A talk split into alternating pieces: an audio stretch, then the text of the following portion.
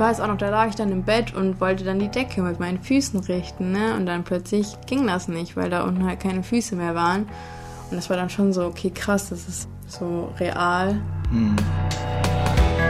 Ihr hört einen Podcast von Funk. Hi, wir sind Claire und Marlon. Willkommen bei Mädelsabende, unserem Podcast. Für den besuchen wir euch zu Hause mit Snacks, mit Drinks und ohne Angst vor Tabuthemen. Denn das hier ist ein Mädelsabend zum Zuhören. Wir sitzen mit euch auf dem Sofa oder in eurer Küche, quatschen und erfahren dabei eure Geschichten. So wie bei einem guten Mädelsabend eben. Der Marlon hier, hi. Noch bin ich zu Hause, aber ich mache mich jetzt auf den Weg zu Justina. Die wohnt hier in Köln, ist 23, studiert und ich will von ihr wissen, wie es ist, wenn sich das komplette Leben von heute auf morgen schlagartig verändert. Justina mussten nämlich vor vier Jahren, also als sie 19 war, beide Unterschenkel und alle zehn Finger amputiert werden nach einer Meningokokkeninfektion. Was das genau ist, was damals eigentlich genau passiert ist und wie es Justina heute geht, das erzählt sie mir und euch genau jetzt. Hi, na? Das ist aber lieb, dass du mich abholst. Hi, es freut mich voll. Sorry, dass ich ein bisschen später gekommen bin mit dem Fahrrad. Und es ist so viel los heute. Wasser? Gerne, ja. Das heißt, wir setzen uns gleich. einen Tee oder einen Kaffee kochen, wenn du möchtest.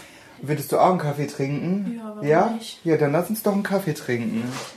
Justina, du wolltest ja, dass ich Schokobons mitbringe. Genau. Habe ich natürlich gemacht, wie gewünscht.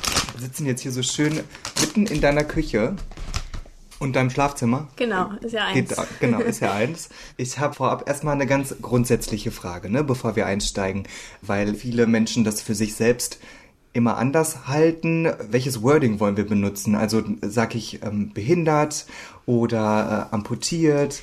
Mehrfach amputiert, Prothesenträgerin, ja. worauf wollen wir uns einigen? Ja, das ist schon mal eine gute Frage. Ähm, also ich finde zum Beispiel eigentlich alles okay, was du gerade gesagt hast. Also ich bin ja amputiert, ich bin Prothesenträgerin, aber ich bin halt auch behindert. Behindert ist wahrscheinlich so ein bisschen negativ konnotiert. So in unserer Gesellschaft äh, wird halt oft als Beleidigung benutzt und deswegen fällt es halt auch vielen Menschen schwer, so behindert zu sagen, aber es beschreibt halt schon so den Zustand und das irgendwie jetzt beschönigen zu wollen, macht dann ja auch meiner Meinung nach nicht so Sinn. Also behindert. Geht auch voll klar. Okay, also alles, was ich gesagt ja, habe, genau. ist, ist, für dich fein. Genau. Okay. Also, deine Amputationen sind ja die Folge von einer Meningokokkeninfektion, ne? Genau. Die hattest du vor vier Jahren, hast du dir die geholt? Da warst du 19. Genau. Weißt du, wie genau das damals passiert ist, wie du dir die geholt hast? Äh, nee, also die Ärzte meinten immer so, ich war halt so zur falschen Zeit am falschen Ort. Also das ist halt über Tröpfchenübertragung. Das heißt, wenn jemand niest, hustet oder so und dann selbst auch in der Bahn. Genau. Okay. Kann das überall passiert sein. Also ich weiß nicht wo. Aber ich glaube, ich finde es auch gar nicht schlimm, weil sonst würde ich mir vielleicht so denken, warum war ich dann da an dem Tag und so. Habe ich halt mir irgendwo eingefangen und äh, ja. Mhm. Was ist das denn genau, Meningokokken? Ähm, also es sind so Bakterien und die können ähm, entweder eine Hirnhautentzündung oder eine Blutvergiftung auslösen. Und bei mir war das halt eine Blutvergiftung. Dann kann das Blut halt nicht mehr weiterfließen. So, das sammelt sich dann halt an verschiedenen Stellen. Das sind dann so verschiedene Einblutungen mhm. und das hat auch meine ganzen inneren Organe angegriffen. Also wirklich so, das betrifft den ganzen, ganzen Körper. Und bei Meningokokken ist auch das Ding so, das geht halt richtig schnell, dass das halt lebensgefährlich werden kann. Also innerhalb von Stunden oder Tagen. Wie schnell war das bei dir?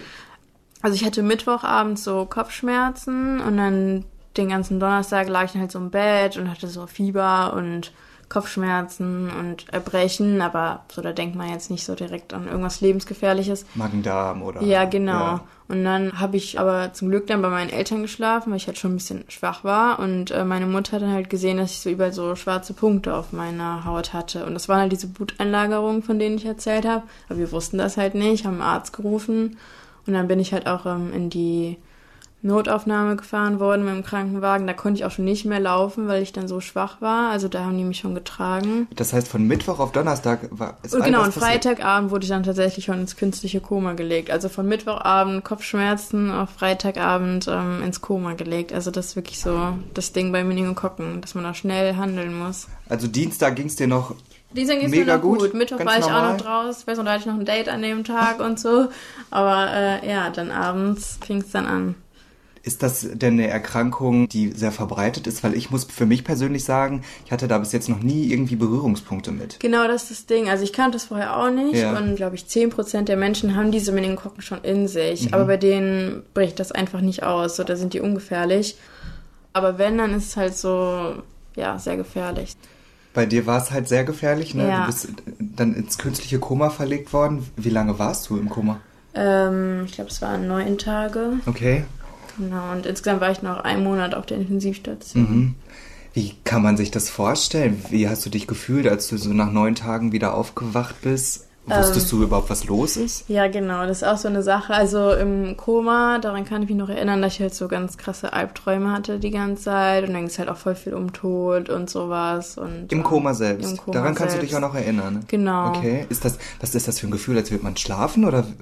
Ja, das weiß ich auch nicht genau, aber diese Träume, die ich halt hatte, die haben sich halt komplett real angefühlt. Und ich dachte halt die ganze Zeit, dass ich irgendwelche Sachen erlebe, keine Ahnung, dass irgendwelche Leute mich umbringen wollen und sowas. Habe ich halt die ganze Zeit geträumt von IS und sowas. Dass mein Bruder und ich da flüchten mussten vor der IS oder was weiß ich. Solche Träume hatte ich da die ganze Zeit.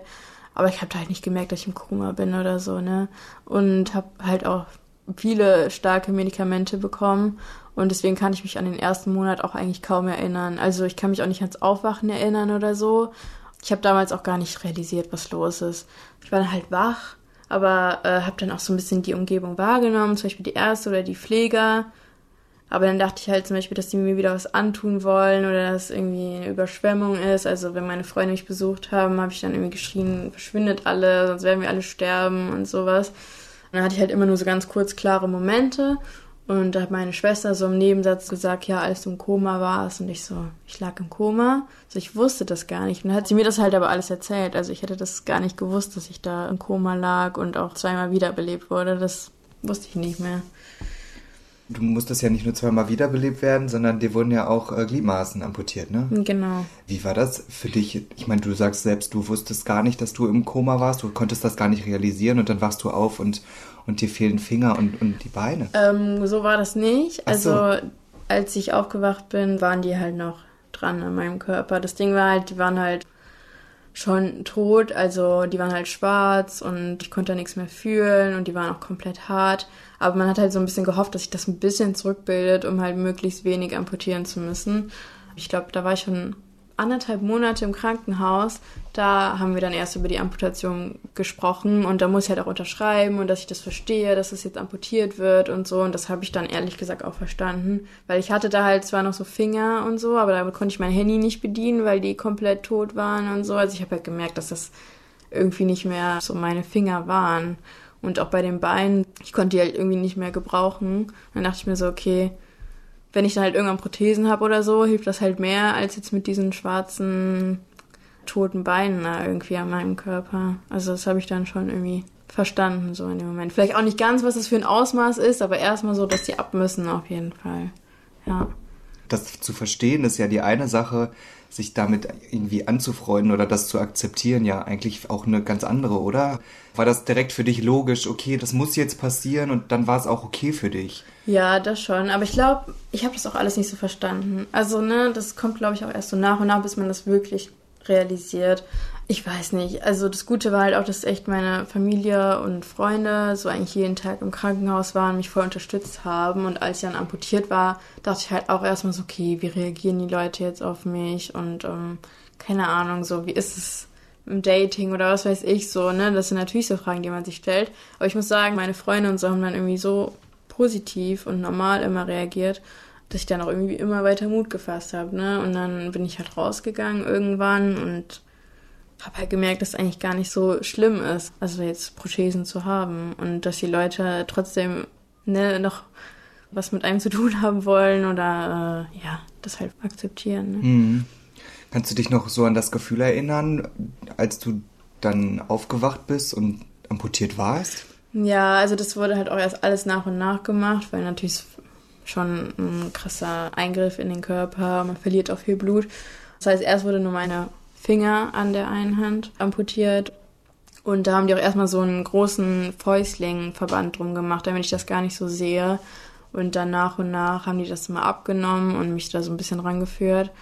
Und ja, das habe ich dann irgendwie auch ähm, akzeptiert. Ich muss sagen, bei den Beinen fand ich es echt schlimmer, weil so, ich habe ja noch Teile meiner Finger so und das ist halt schon was anderes, als wenn da komplett dein Fuß und dein Unterschenkel irgendwie fehlt.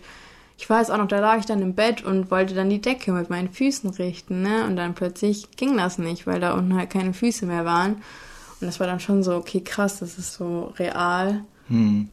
Klar, habe ich da auch erstmal geweint und oder? so. Ja, genau. Ja, voll, klar. Also habe ich erstmal richtig geweint und war halt auch voll fertig.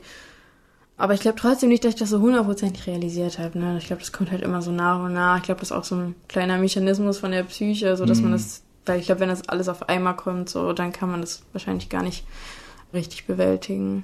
Hast du Fotos von dir eigentlich aus dem Krankenhaus? Ja. Oder ein Foto, was du vielleicht besonders prägend fandest? Also hier sieht man auch die schwarzen Finger noch. Mhm. Und hier waren die halt schon amputiert. Okay. Und ich finde, da sieht man dann halt auch, ähm, ja, dass das halt Krass, ich habe wirklich das noch nie tot gesehen, ist. muss ich ne? gerade ehrlich mal sagen. Ja. Ne? Man, man hört natürlich immer, dass abgestorbene Körperteile dann schwarz werden, aber ich Das kann man sich nicht so vorstellen, ne? Mhm. Ja, voll. Du siehst, ich muss ehrlich sagen, nicht so besonders happy aus auf dem Bild. Eher so- auch so ein bisschen, wie du das gerade selber beschrieben hast, so ein bisschen teilnahmslos vielleicht Ja. und nicht so, als würdest du es gar nicht so wahrnehmen Ja. oder nicht so verstehen. War das auch so oder ist das nur das Bild? Also ich würde sagen, da sehe ich schon viel, viel besser aus als auf den ähm, Bildern am Anfang, also wo ich im Koma lag und so. Mhm. Da haben die mir auch Wasser in den Körper gepumpt und ich hatte irgendwie so blutunterlaufene Augen, also da sah ich auf jeden Fall noch mal schlimmer aus. Aber hier, ich weiß nicht. Ja, ich hatte halt trotzdem da auch schöne Momente im Krankenhaus. Ne? Ist ja nicht so, als ob ich da jetzt die ganze Zeit traurig war und irgendwie am Weinen war. Also, was ja ganz cool war, die Ärzte haben es halt auch verstanden, dass es natürlich für mich nicht so einfach ist. Und dann konnte ich auch eine Anlage ähm, in mein Zimmer stellen und Nur so. für Musik oder Genau, wie? und ich Ach, bin cool. zum Beispiel auch voll der Harry Potter-Fan oder so. Und als ich dann zum Beispiel das erste Mal geschafft habe, halt mit meinen abgestorbenen Fingern den CD-Player anzumachen, mir selber Harry Potter anzumachen. Ich weiß noch, da war ich halt voll happy. Oder wenn Freunde mich besuchen waren, wir waren in der Cafeteria, haben ein leckeres Stück Kuchen gegessen. Also da gab es halt schon Momente, ne? Würdest du sagen, das ist in so einer Zeit auch für Betroffene mit das Wichtigste, wenn man jetzt so lange zum Beispiel wie du im Krankenhaus ist? Ich glaube schon. Also ich Ja. war ja drei Monate, ne? Und wenn man da irgendwie nie jemand sieht oder einmal die Woche und das Ding ist halt, du wirst halt auch um 6 Uhr morgens geweckt. Ja, dann liegst du halt da und starrst halt die Decke an, so ungefähr. Kannst vielleicht ein bisschen Fernsehen gucken, aber das war es dann halt auch so. Und ich konnte auch noch nicht mein Handy so wirklich bedienen, ne? Gerade wenn die frisch amputiert waren. Weißt du, warum ich so frage? Weil man hört das ja leider immer wieder, dass egal wovon jemand jetzt betroffen ist, aber zum Beispiel, wenn jemand ganz lange im Krankenhaus liegt oder wenn irgendwas Einschneidendes passiert, dass Menschen sich oft abwenden. Ne? Und man hört immer wieder, Freunde wenden sich ab, weil die damit nicht umgehen können, mit, mit dieser Ausnahmesituation. Hattest du davor auch Angst? Hattest du zwischendurch irgendwie das Gefühl, das passiert mal oder waren alle für dich immer da? Ähm, ja, ich muss sagen, eigentlich waren meine Freunde schon für mich da. Gut, vielleicht kamen da mit ein paar Leute mehr klar als andere, sage ich jetzt mal. Manche wollten das vielleicht auch einfach nicht so akzeptieren. Aber an sich so, also hat sich da jetzt eigentlich niemand so von mir abgewendet und gesagt, ich komme damit nicht klar. Vielleicht haben sich halt manche mal öfter besucht, weil die es vielleicht besser geschafft haben, weil es natürlich auch schon so ein krasser Anblick ist. Aber ich glaube schon, also dass mir das auf jeden Fall voll durch die Zeit geholfen hat. Ne? Und dadurch habe ich dann auch wieder so ein bisschen Hoffnung gewonnen. Und dann habe ich halt gemerkt, so die mögen dich noch und machen gerne Sachen mit dir und schieben dich dann auch gerne im Rollstuhl, wenn du nicht die Kraft hast. Also, ja. Du hast ja nicht nur Harry Potter im Krankenhaus gehört, sondern du hast mir auch erzählt, es gab einen besonderen Song, der dir, obwohl oft traurige Momente da waren, dich aber auch immer wieder zum Lachen gebracht hat. Lass uns da einmal kurz reinhören, ja? Ja, klar, gerne.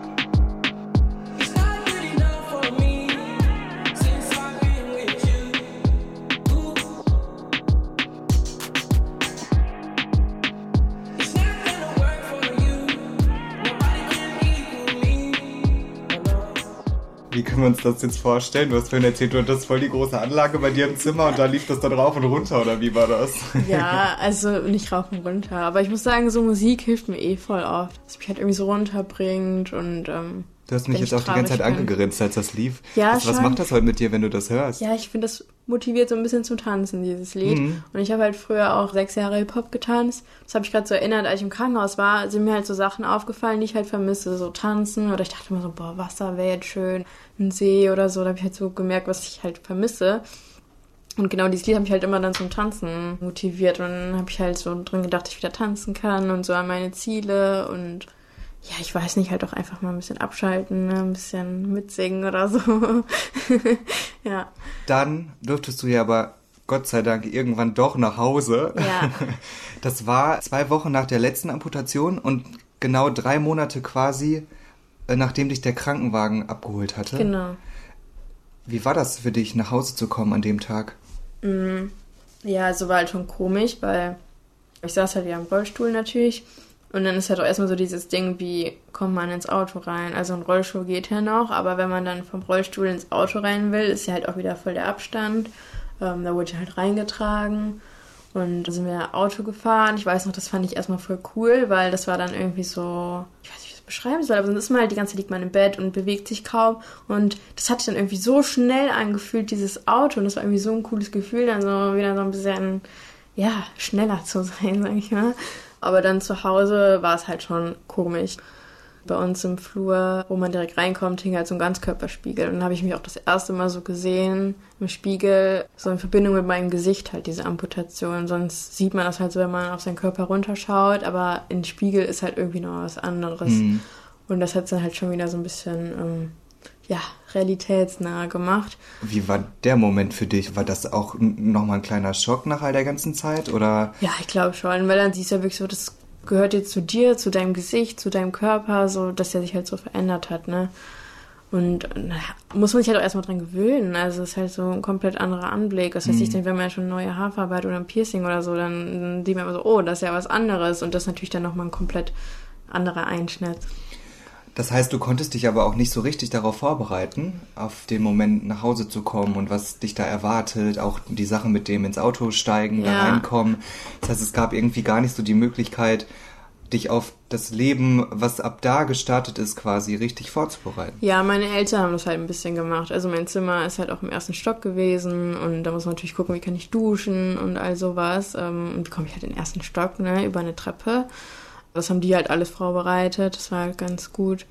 Aber dann wurde ich halt auch mit so einem Treppenlift irgendwie da die Treppe hochgeschoben. Das war halt schon komisch, ne? Weil dann kommt man halt nach Hause und irgendwie ist halt alles so vertraut, aber halt irgendwie auch alles voll anders, ne? Weil so, ich gehe nicht mehr die Treppe hoch, sondern brauche halt Hilfe und irgendein Hilfsmittel sogar, um da hochzukommen. Und dann ähm, war ich auch in meinem Zimmer und bin eh so ein Klamotten- und Sneaker-Fan. Und dann stand da auch mein Schuhregal mit meinen ganzen Sneakers und das tat dann irgendwie schon weh, weil so, ich finde auch Schuhe machen so ein Outfit irgendwie immer noch so komplett und ja, gut, dann hatte ich ja keine Füße mehr, ne? Dann kann man halt auch keine Schuhe anziehen. Ich hatte auch früher immer Nagellack. Seit der sechsten Klasse hatte ich wirklich immer jeden Tag Nagellack drauf. Und dann kam ich halt ins Bad, wo meine ganze Nagellacksammlung stand. Und das war dann halt schon komisch, weil gerade so Nagellack und Schuhe, was ich irgendwie immer voll gerne mochte, wusste ich halt so, okay, gut, wirst halt wahrscheinlich nicht mehr so machen können. Schon eine, eine Veränderung. Okay, das heißt, du warst dann wieder zu Hause, du saßt erstmal im Rollstuhl, hattest noch keine Prothesen. Genau. Was hast du als erstes gemacht? Boah, ich glaube, ich habe sogar geweint, als ich dann meine Schuhe und meinen Nagellack gesehen habe. Also meine Mom war da mit mir und hat mich halt auch so getröstet oder mit mir geweint. Wie war für die so die ganze Zeit und dich dann wieder zu Hause zu haben? Wie hast du das selber wahrgenommen? Ja, also ich glaube schon, dass es auch für meine ganze Familie und auch für meine Freunde schon auf jeden Fall auch eine schwere Zeit war. Ähm, meine Eltern waren halt auch die ganze Zeit nicht arbeiten und waren halt irgendwie im Krankenhaus. Also es war halt krass. Also der Arzt äh, hat sogar zu meiner Familie gesagt, äh, die dann da war am ersten Abend, so verabschiedet euch schon mal von eurer Tochter.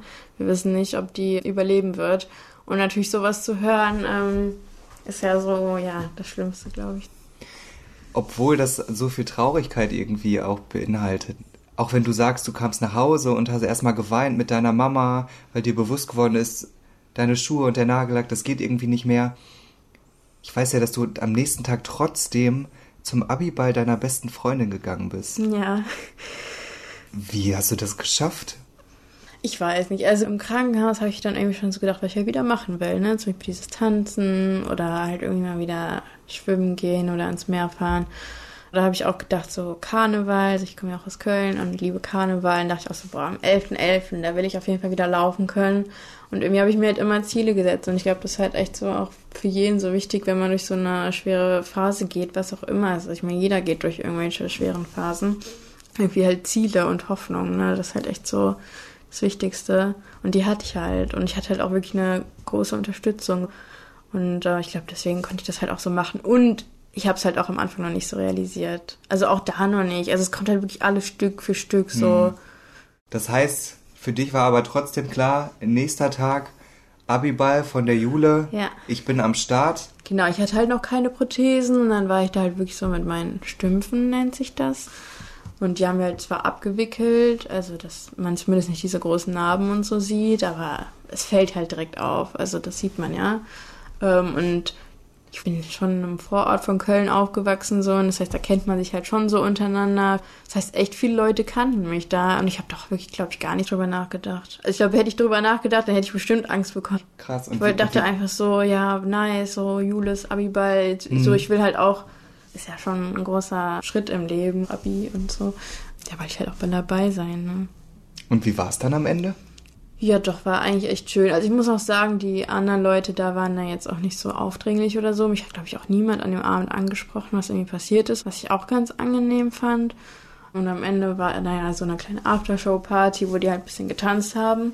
Es war halt erstmal ein bisschen schwer, aber das Gute war halt auch, dass die Jule und dann kamen noch so gemeinsame Freunde von uns und dann halt mit mir im Rollstuhl getanzt haben. Ne? Und dann irgendwie mal einen Rollstuhl ein bisschen rumgeschoben und ich weiß nicht, einfach so wieder so ein bisschen laute Musik. Das ist halt schon irgendwie was ganz anderes dann, was man halt echt lange dann nicht hatte, ne? Hm.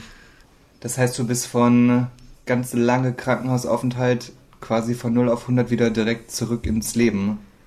Ja, ja, schon, ne? ja.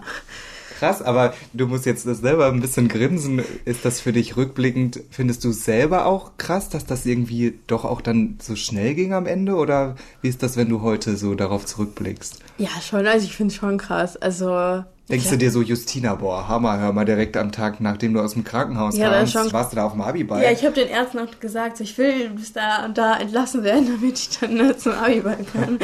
ähm, ich weiß auch nicht, aber meine, war ja gut, ne? Und ich glaube, es war halt einfach irgendwie so ein Lichtblick. Es war halt wieder sowas, worauf man sich freuen kann, was dann irgendwie wieder so ein bisschen was anderes ist. Ich glaube, deswegen war das halt auch einfach so, hatte ich da halt Bock drauf, ne?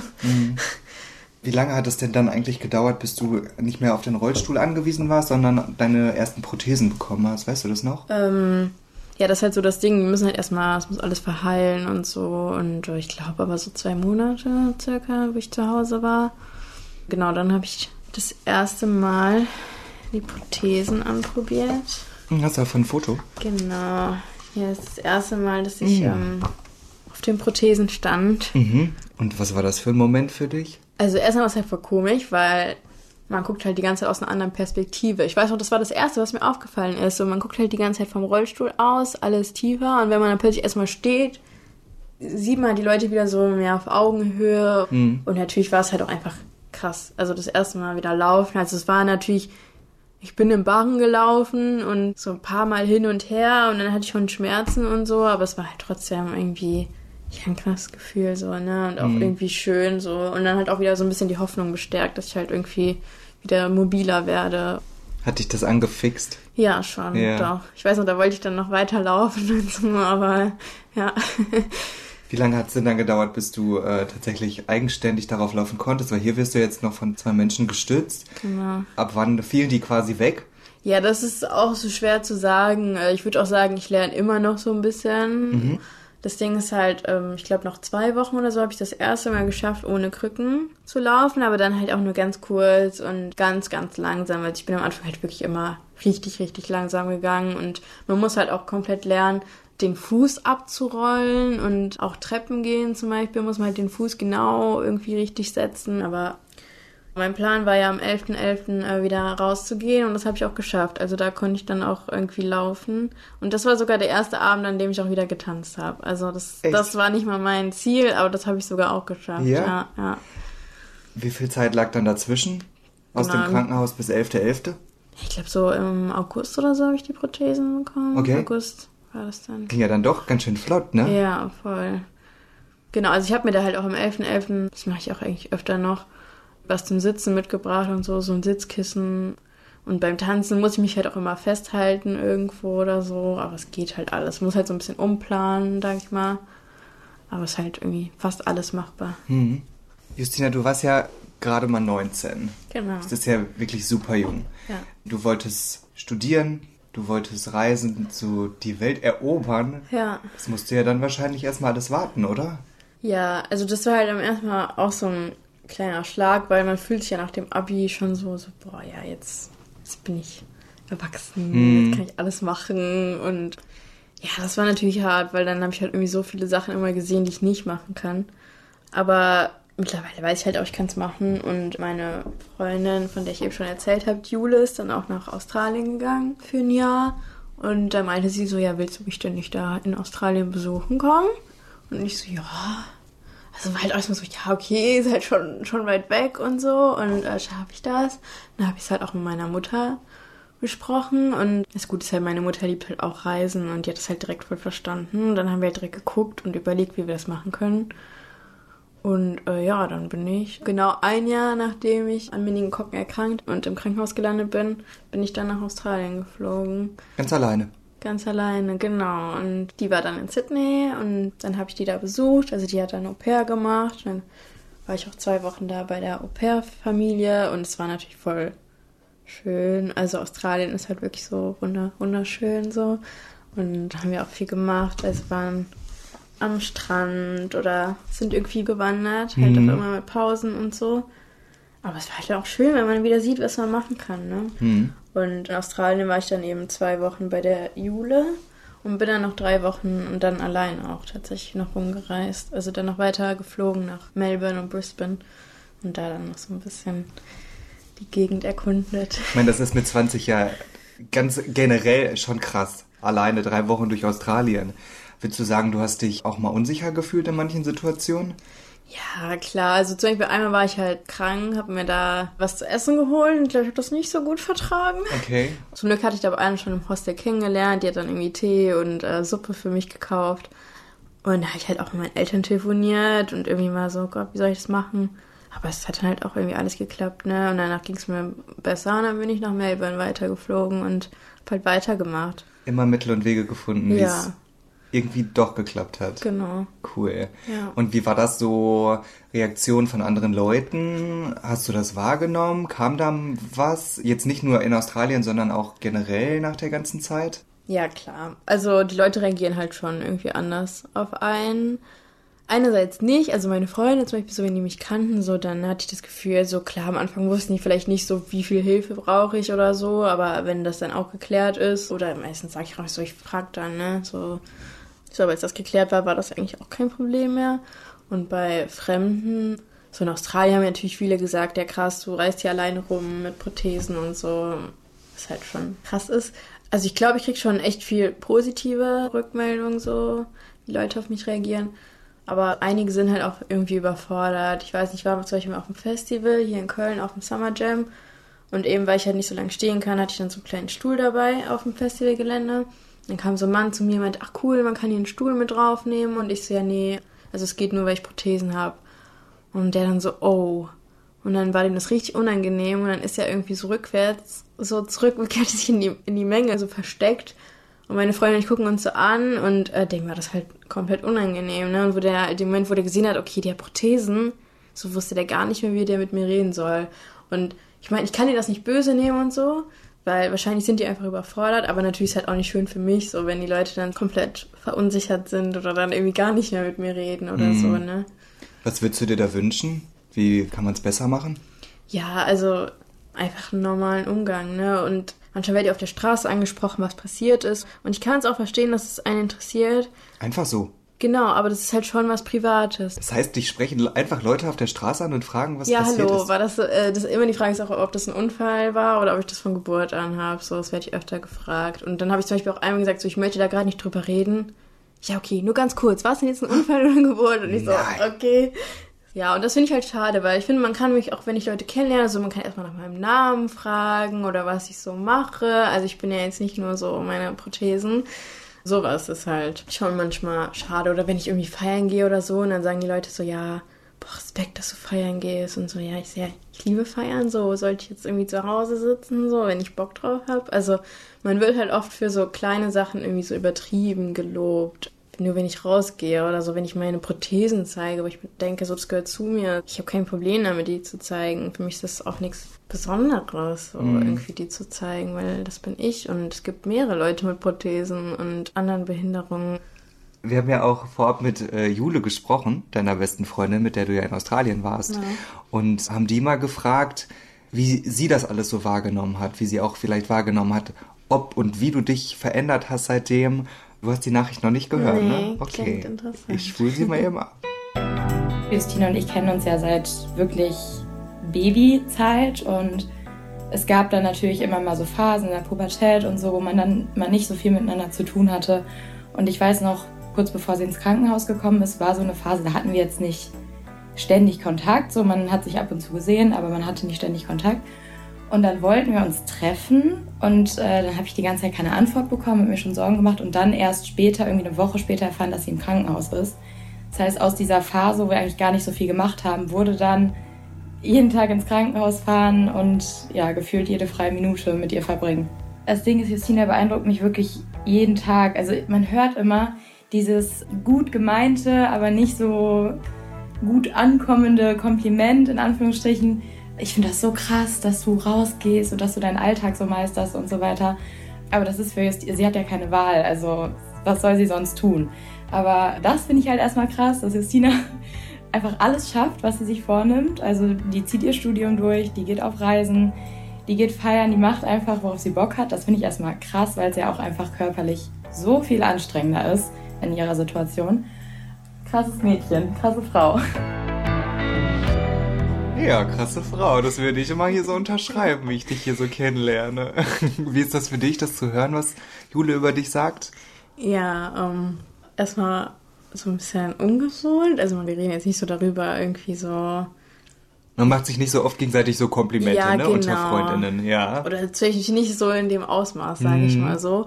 Aber klar, war auf jeden Fall schön zu hören. Ne? Und die hat das ja auch wirklich die ganze Zeit mitbekommen. Auf jeden Fall. Jule sagt ja auch, du machst dein Ding, das bewundert sie irgendwie an dir.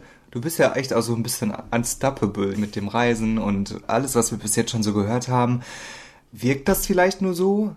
Oder gab es auf jeden Fall auch zwischendurch mal äh, Momente, die nicht so gut liefen wie das, was man gerade so hört? Ja, klar. Also zum Beispiel, ähm, genau, also auch in Australien, da wollte ich unbedingt schnorcheln und habe dann halt auch vorher Schwimmen geübt, aber da waren halt die Wellen so stark und dann habe ich es halt nicht hinbekommen. Ne? Und dann habe ich halt auch mich erstmal an den Strand gesetzt und geweint, weil dann war wieder so, okay, jetzt kannst du wieder was nicht. Sowas passiert immer mal oder jetzt im Urlaub ist was an meinen Prothesen kaputt gegangen und deswegen konnte ich dann auch nicht mehr ins Meer und man ist ja nicht so oft am Meer oder so und dann wird mir das schon so vor Augen gehalten, so dass ich halt immer meine Hilfsmittel brauche und wenn damit irgendwas nicht stimmt, nicht klappt oder ich einfach nicht genug Kraft habe oder Schmerzen habe, so dann, dann wird mir das natürlich immer wieder bewusst so. Das ist dann auch mal kurz traurig oder nervig, aber es ist jetzt nicht so, als ob ich mir jetzt die ganze Zeit so was weiß ich, mich bemitleide oder so, weil es ist halt jetzt einfach so und ich kann ja trotzdem voll viel machen. Ist es so ein bisschen das, was Jule auch gesagt hat? Du hast gar keine andere Option? Ist das das, was vielleicht auch, man ist dann kurz traurig oder auch sauer vielleicht oder genervt, wenn mal irgendwas nicht klappt? Ja. Aber kommt dann irgendwann der Punkt, wo du auch denkst, es muss weitergehen, weil es gibt ja ke- keine andere Option? Ja, das auch. Okay. Aber keine Ahnung, dann sehe ich halt auch wieder, was ich halt trotzdem alles kann, ne? So, das ist halt das Ding. Und dann sind es halt immer so kleine Momente. Aber keine Ahnung, jetzt als im Urlaub war, dachte ich mir, okay, dann fahre ich halt nochmal dieses Jahr in Urlaub und dann gehe ich halt nochmal schwimmen, ne? Also man findet halt so seine Wege. Hm. Ja. Wie soll es denn weitergehen? Was hast du als nächstes vor, wenn du sagst, man findet so seine Wege? Welche Wege kommen da noch? Ja, also ich studiere momentan noch Psychologie im Bachelor, will halt auch noch meinen Master machen. Mein Traum wäre, den in Berlin zu machen auch. Und ja, dann mal gucken. Ne? Ich weiß auch noch nicht genau, was ich da jetzt im Job machen will oder so. Aber ich will auf jeden Fall auch noch viel reisen. Festivals, wenn die wieder nach Corona mal stattfinden, da freue ich mich auf jeden Fall auch sehr drauf. Und sowas, also keine Ahnung. Einfach leben, weiterleben, sag ich mal. Jetzt habe ich noch eine Frage. Du hast das vorhin ja kurz angerissen, dass Menschen dich auf der Straße einfach ansprechen und dir irgendwelche unsensiblen Fragen stellen oder oft starren. Was würdest du dir wünschen im Umgang mit Menschen mit Behinderung oder auch im Umgang mit Amputierten? Was muss sich unbedingt noch verändern? Wo muss die Gesellschaft noch dazulernen? Ja, einerseits ist das zum Beispiel auch so Sachen wie Barrierefreiheit, so dass es für mich halt auch einfach angenehmer, wenn es dann irgendwie eine Rolltreppe gibt oder so und ich nicht noch irgendwie Treppen laufen muss. Gerade wenn ich irgendwie schon den ganzen Tag gelaufen bin oder so, dann ist es halt schon nochmal so eine Hürde. Also auf jeden Fall in Barrierefreiheit kann man noch einiges machen. Oder zum Beispiel letztens, wo ich wählen war, war das auch in einem Wahllokal, das war im zweiten Stock und dann dachte ich mir so, okay, wenn ich jetzt im Rollstuhl sitzen würde, weil gerade irgendwas mit meinen Prothesen nicht stimmt oder so, dann hätte ich halt Pech gehabt oder irgendwer müsste mich hochtragen. Sollte auf jeden Fall viel mehr darauf geachtet werden. Und ansonsten ähm, fände ich es halt auch schön, wenn die so ein bisschen mehr Präsenz einfach überall bekommen. Was weiß ich, hier ein Film oder hier, ne, mal so als, ja, ich weiß nicht, als Lehrer oder einfach in so normalen Jobs mal so ein bisschen mehr Menschen mit Behinderung da irgendwie ähm, zu haben, weil ich glaube, dann fällt anderen Menschen der Umgang mit uns, sag ich mal, leichter. Einfach weil, wenn man das halt nicht so kennt, da hat man vielleicht so Berührungsängste und dadurch wird es halt für die schwieriger und für uns. Und wenn man halt einfach schon so einfach damit aufwächst, dass es einfach diese Menschen gibt und das eigentlich was komplett Normales ist, ja, ich glaube, davon würden wir halt alle profitieren eigentlich. Und ich meine, dass man halt mal auf meine Prothesen guckt und so ist halt voll normal, aber wenn mich halt so Leute wirklich so anstarren, teilweise bleiben die stehen oder so, um zu gucken. Und ich glaube, das würde halt auch nicht passieren, wenn man das halt schon mal irgendwo anders so gesehen hat, ne? Hm. Justina, dann sage ich danke, dass ich dich hier besuchen durfte und wir machen natürlich weiter Aufmerksamkeit für solche Themen eben zu schaffen, damit sich irgendwann was ändert. Ja, das wäre schön, auf jeden Fall. Und äh, danke an dich, dass du dabei mitgeholfen hast und uns von deinem Leben erzählt hast, wie sich das in den letzten Jahren so verändert hat. Ja, gerne. Alles Gute für dich. Danke. Bis dann, ciao. Bis dann. Ich bin wieder zu Hause, will natürlich noch ein ganz kurzes Fazit mit euch teilen, denn es gibt eine Sache, die ich aus dem Gespräch mit Justina mitgenommen habe. Und das ist auf jeden Fall, dass es anscheinend immer irgendwie einen Weg gibt. Das hat Justina selbst ja auch immer wieder gesagt und meinte eben, dass das auch diese verschiedenen Stationen waren in ihrem Leben nach der Infektion, ja, die sie irgendwie so haben weitermachen lassen. Und ich finde es total mutig, dass Justina uns diesen Einblick gegeben hat und hoffe, dass es einigen von euch auch so ging und ihr das auch so wahrgenommen habt. Wenn ihr jetzt noch Fragen habt, Ideen oder Wünsche zu unserem Podcast, schreibt uns bei Instagram at Mädelsabende heißen wir da oder per Mail unter mädelsabende.podcast at wdr.de. Ich sage bis zur nächsten Folge. Ich freue mich jetzt schon drauf und bis dahin passt auf euch auf. Euer Marlon. Das war ein Podcast vom WDR für Funk von ARD und ZDF.